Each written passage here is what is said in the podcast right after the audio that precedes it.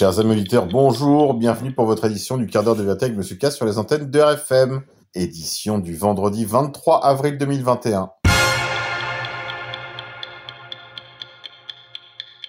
Aujourd'hui, nous sommes la Saint-Georges. Saint-Georges 303, martyr. Au IVe siècle, tous les sujets de l'empereur Dioclétien sont instamment invités à offrir des sacrifices aux dieux de l'Empire. Cet ordre est tout spécialement appliqué aux militaires car il est le signe de leur fidélité aux ordres impériaux. À Lida en Palestine, un officier originaire de Cappadoce refuse. Il est exécuté pour refus d'obéissance.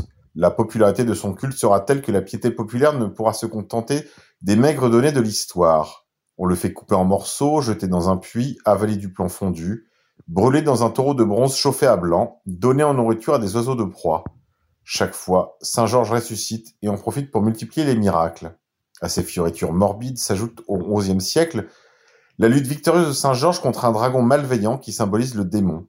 Ce dont on est sûr, c'est qu'au IVe siècle, l'empereur Constantin lui fait édifier une église à Constantinople.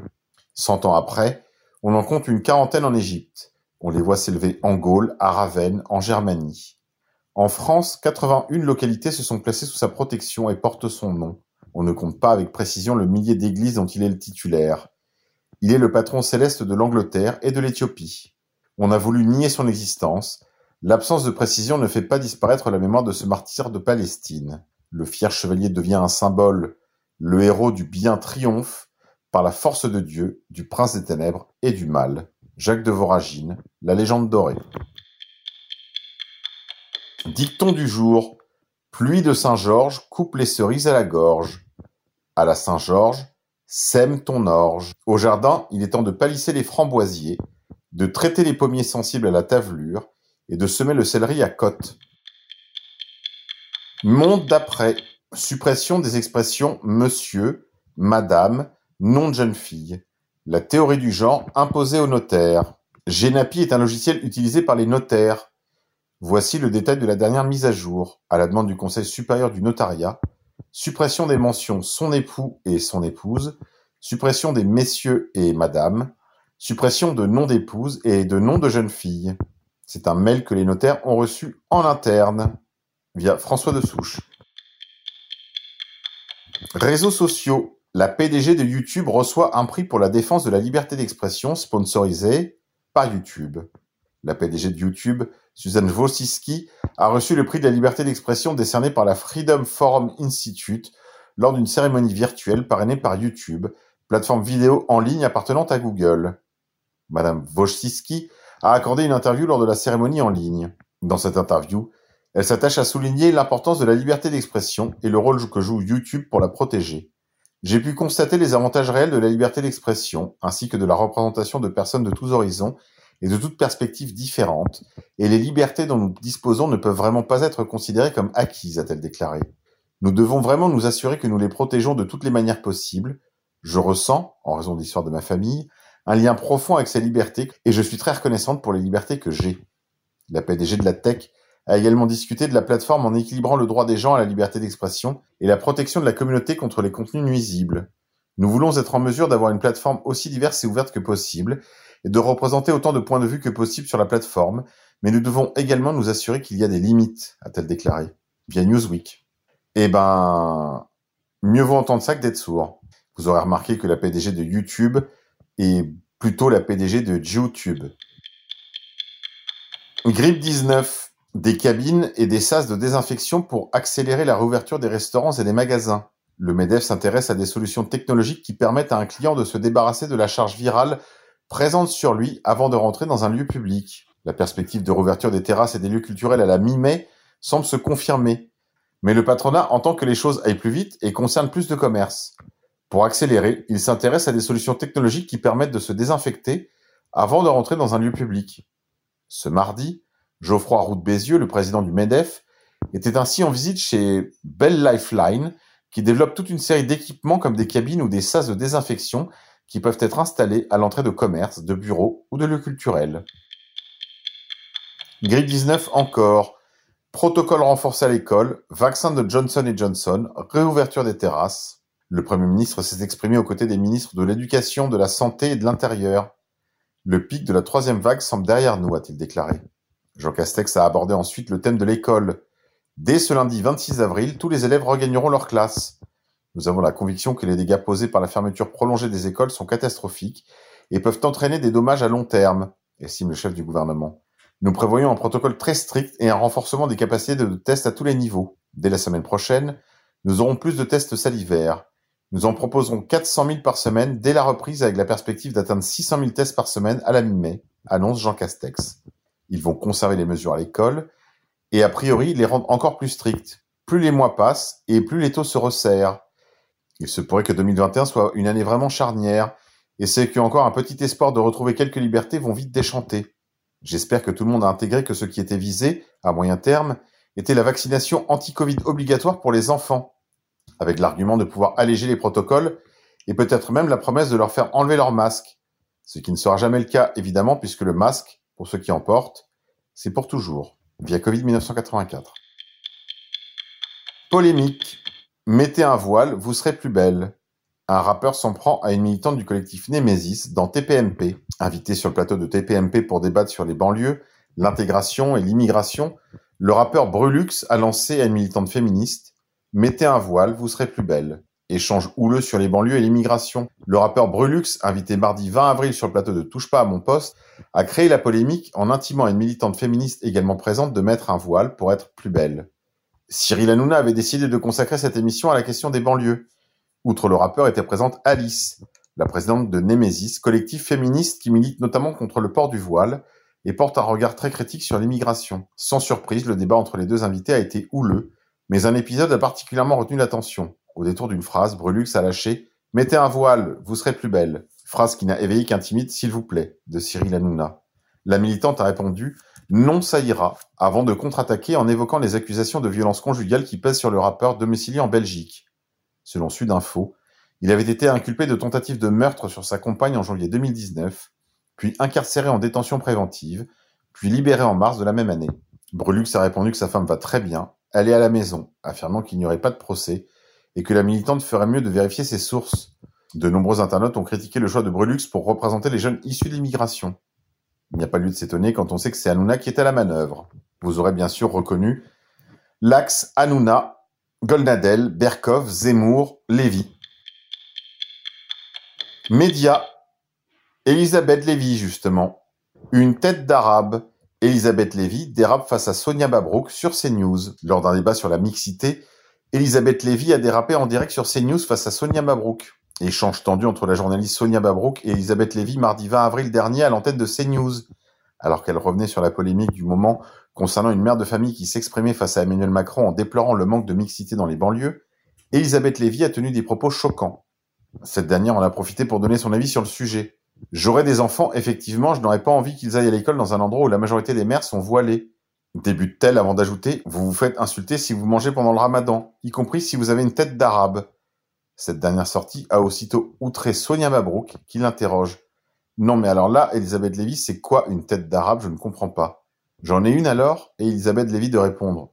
Oui, ça se voit que vous avez une origine, mais c'est un constat. Et Sonia Mabrouk de la recadrer fermement. Écoutez, ça tombe bien. Je suis très fier de mes origines. Quand on vous dit qu'il cherche à ethniciser tout le débat, ethnicisation du débat, justement. Éric Zemmour, la présidentielle 2022, la campagne qui n'a pas lieu. Via nos confrères de Marianne.net. Derrière cette hypothèse de la candidature Zemmour en 2022 qui agite la presse, rien de très structuré ne s'organise pour porter Éric Zemmour à l'Élysée. Il faut dire que les sondages sont peu encourageants, alors que le polémiste serait largement battu par Emmanuel Macron dans un hypothétique second tour. C'est devenu un gag récurrent. Le 7 avril, sur le plateau de l'émission Zemmour et Nolo, diffusée chaque semaine sur Paris Première, Manuel Valls a fait une allusion à la possible candidature d'Éric Zemmour en évoquant les candidats à la présidentielle de 2022. Autour de cette table, il y en a peut-être un, mais pas moi, sous les rires ravis de l'intéressé. C'est d'ailleurs chaque fois la réaction du polémiste à cette hypothèse qui échauffe la presse. En rire pour éviter d'en parler.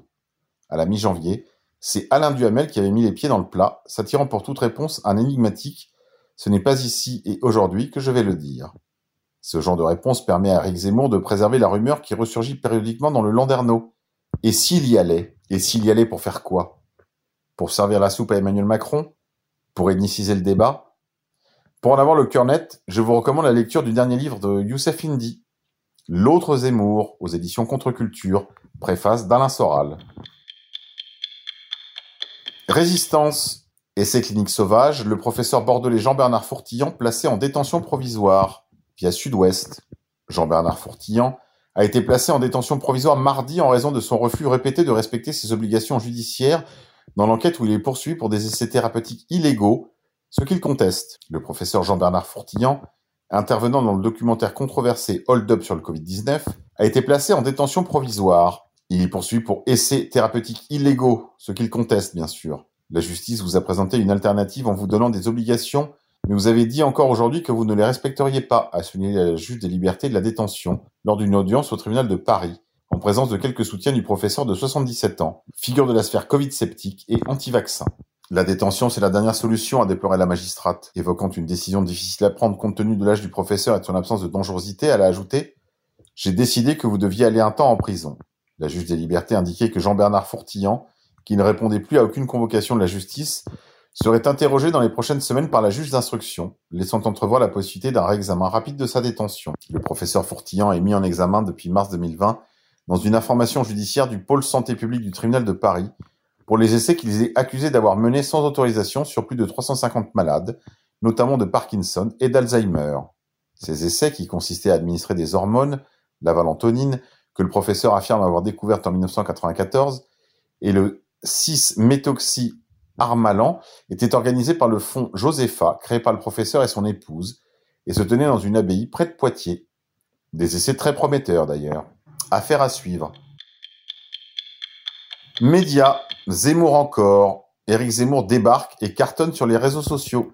Pour attirer la jeunesse, l'éditorialiste vient de se lancer sur différentes plateformes. Ses fans l'attendaient depuis longtemps. Éric Zemmour est désormais sur les réseaux sociaux. Ces derniers jours, des comptes Instagram, Facebook, TikTok, ainsi qu'une chaîne Telegram sont venus accompagner le compte Twitter de l'éditorialiste, déjà suivi par plus de 127 000 personnes. Et si l'auteur du suicide français ne poste pas lui-même ses messages et extraits d'émissions, il peut compter sur des petites mains pour produire autant de contenu sur les réseaux sociaux. Il lui arrive toutefois de signer ses tweets avec les initiales EZ, comme au début du mois d'avril, quand il souhaite une joyeuse fête de Pâques à ses followers, faisant par la même occasion un pied de nez à Emmanuel Macron. Eh bien, bienvenue sur les réseaux sociaux. Moïse, je te souhaite bien du courage parce que sur Twitter, tu vas avoir fort à faire avec euh, Youssef Indy. À plus dans le bus. Politique française. Recadrage. Marlène Schiappa se fait recadrer par Emmanuel Macron. Les Français s'en fichent et moi aussi. Le chef de l'État a sèchement recadré sa ministre déléguée la, la citoyenneté. La raison? Sa décision d'organiser des états généraux de la laïcité. Les Français s'en fichent et moi aussi.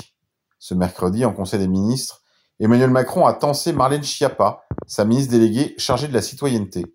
L'objet de son courroux, l'initiative de la ministre d'organiser des états généraux de la laïcité en début de semaine, et ce, sans en avertir le chef de l'État. Une idée qui n'a visiblement pas plu à Emmanuel Macron, lequel a sévèrement recadré sa ministre. On n'a pas besoin de colloques, de forums ou de je ne sais quoi. Si c'est pour regarder le film de Caroline Fourest sur Tariq Ramadan, on l'a déjà vu, on a bien compris. Depuis quelques semaines, Marlène Schiappa multiplie les initiatives et ce, alors que le projet de loi confortant le respect des principes de la République vient d'être adopté en première lecture à l'Assemblée et au Sénat. Un zèle qui semble déplaire au chef de l'État, qui a tenu à calmer les ardeurs de la ministre déléguée. Les Français s'en fichent et moi aussi. Il y a une loi, il faut l'appliquer, a-t-il conclu. De son côté, Marlène Schiappa assure que le président a toujours été clair sur le fait que sa priorité est l'application de la loi que la majorité a fait voter et la formation de tous à la laïcité. La ministre déléguée poursuit. Je m'y emploie et je recevrai mardi les conclusions d'un rapport sur ce sujet précis. Je suis la feuille de route que le président de la République et le Premier ministre m'ont donnée. Politique internationale, frappes israéliennes sur la Syrie, après un tir de missile depuis la Syrie, sur le sud d'Israël. Cette échauffourée a évidemment envenimé encore plus, si c'était possible, les relations entre Tel Aviv et Téhéran. C'est tout pour aujourd'hui les confinés, on se quitte en musique. Aujourd'hui je vous propose un artiste breton Denez Prigent, qui vient d'être l'auteur d'un nouvel album, son onzième, Stur an Havel, Le gouvernail du vent, album enraciné et fiévreusement contemporain, un chant entre ciel et terre du breton Denez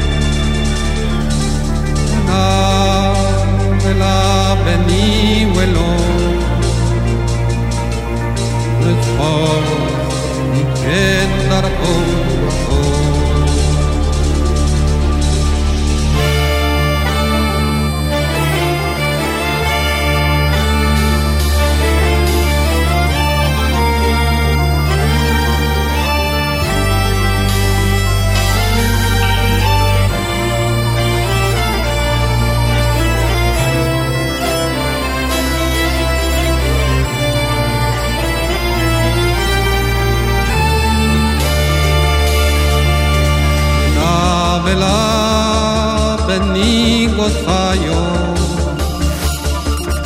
ni galedon nem veno, Vela vela venía puedo, mas agradar